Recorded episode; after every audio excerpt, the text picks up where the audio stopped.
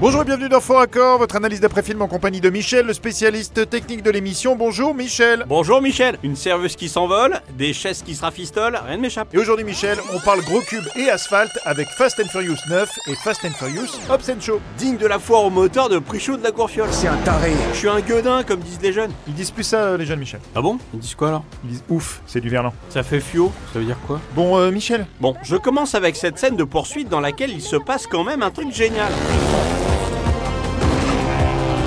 Regardez bien le paysage, on est dans quelque chose qui ressemble à des gorges. ouais effectivement c'est rocailleux. Quand soudain, on se retrouve à un endroit qui n'a plus rien à voir. Ah oui c'est bizarre ça, c'est comme s'ils avaient tourné une partie de la scène en contrebas et qu'ils étaient remontés pour la finir. Non Ça n'a rien d'impressionnant. On n'a pas dit que c'était impressionnant, on a dit que c'était pas normal. Et il y en a un paquet de choses pas normales, dont celle-ci. Et si on décidait qu'un chorizo L'homme qui est ici. Oui, là. alors, attention, Dom, quand il est jeune dans le film, hein, il faut préciser, sinon les gens peuvent pas comprendre, Michel. Ils sont pas cons les gens qui regardent Fast. Donc Dom, quand il est jeune dans le film, est ici côté gauche du moteur. Pourtant, sur le plan suivant, suffit pour acheter une baraque. Ah oui, il est passé à droite, là, bien vu. Mais euh, Michel, ce serait pas un inversement de plan dans tous les cas, il est passé de la gauche à la droite de la voiture. Bah ouais. Et ouais. Je continue avec cette séquence dans laquelle ce petit bolide a vachement d'avance sur la police. Jusqu'à ce que...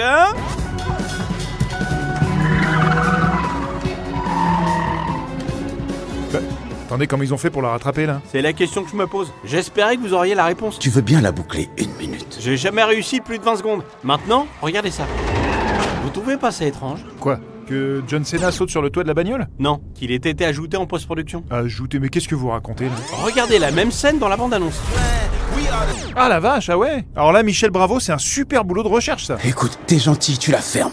Juste, tu la fermes. Calme-toi, petit machin. J'en ai pas fini avec vous. Je passe à Fast and Furious, Hobbs and Show. Qui est donc un spin-off de la saga Fast and Furious. Merci. Et je commence avec cette scène dans laquelle Jason Statham est ici côté gauche du lit et ici côté droit. Il a pu déplacer sa petite amie. C'est pas commun quand même, vous avouerez. Eh bah écoutez, moi parfois il m'arrive de... Bon, euh, continue Michel. Je suis forcé d'endurer toutes tes blagues pourries, et ça c'est carrément une souffrance. Vas-y mollo, musclor. C'est pas nous qu'on les écrit quand elles sont mauvaises. Euh, au fait, euh, Michel, pour la transition entre les deux films, là, vous auriez peut-être pu évoquer la brouille entre Vin Diesel et Dwayne Johnson, et le fait que Dwayne Johnson est pas dans Fast and Furious 9, mais que Hobbs and Shaw lui permet de rester un peu dans la, la famille, quoi. J'aurais pu. Maintenant, regardez bien ces deux serveuses qui s'approchent de la table. Euh, bah attendez, là, Michel, il y en a une qui a disparu. Vous pouvez revenir en arrière Je vous la repasse. On se lâche Elles sont deux et en effet, On se lâche.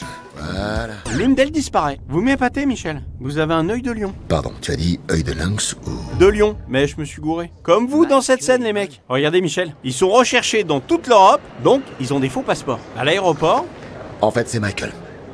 Dwayne Johnson se fait coller. Oui, alors si ça vous surprend, là, c'est que vous avez juste pas compris le film. hein. En fait, Statham leur a fabriqué des fausses identités, mais il a fait en sorte que ça fonctionne pas pour Dwayne Johnson. D'accord. Mais Bonjour, c'est moi, c'est Michael.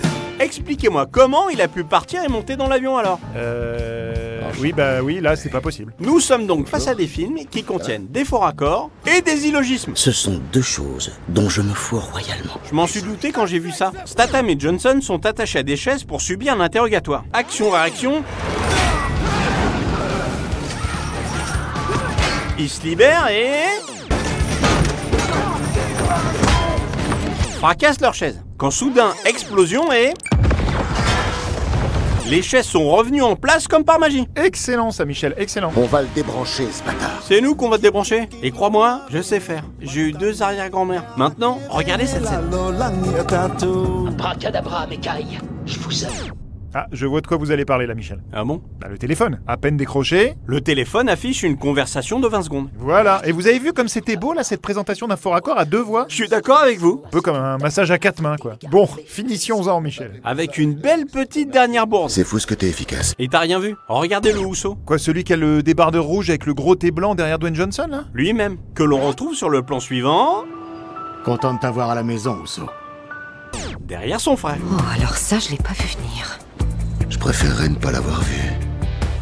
Moi aussi. Eh ben merci Michel, c'est la fin de cette émission. On se retrouve très bientôt pour un nouveau fort accord. Et j'aurais du lourd, du très très lourd. Tiens, euh, Michel, vous avez le temps de prendre un café là pour débriefer l'émission Pas possible, on a une énorme fête au village. Bah vous fêtez quoi La naissance de Pythagore, c'est le nouveau bébé de mon cousin Francis Fabrel. Votre cousin s'appelle Francis Fabrel. Ouais, c'est son prénom, ouais. C'est un prénom composé en hommage au chanteur. Mais tante Yvette était dyslexique. Bref, on fête le gamin, mais surtout son papa. En même temps que Francis accueillait ce neuvième enfant, il apprenait qu'il était stérile. À ce niveau-là, on parle plus de miracle, hein, on est au-delà. Du coup, ce soir, on lui remet la médaille de citoyen d'honneur du village. Et sa femme va faire un petit discours en son honneur. Eh ben dites-moi, c'est... euh, Bah ça, ça va être une sacrée belle fête. Hein.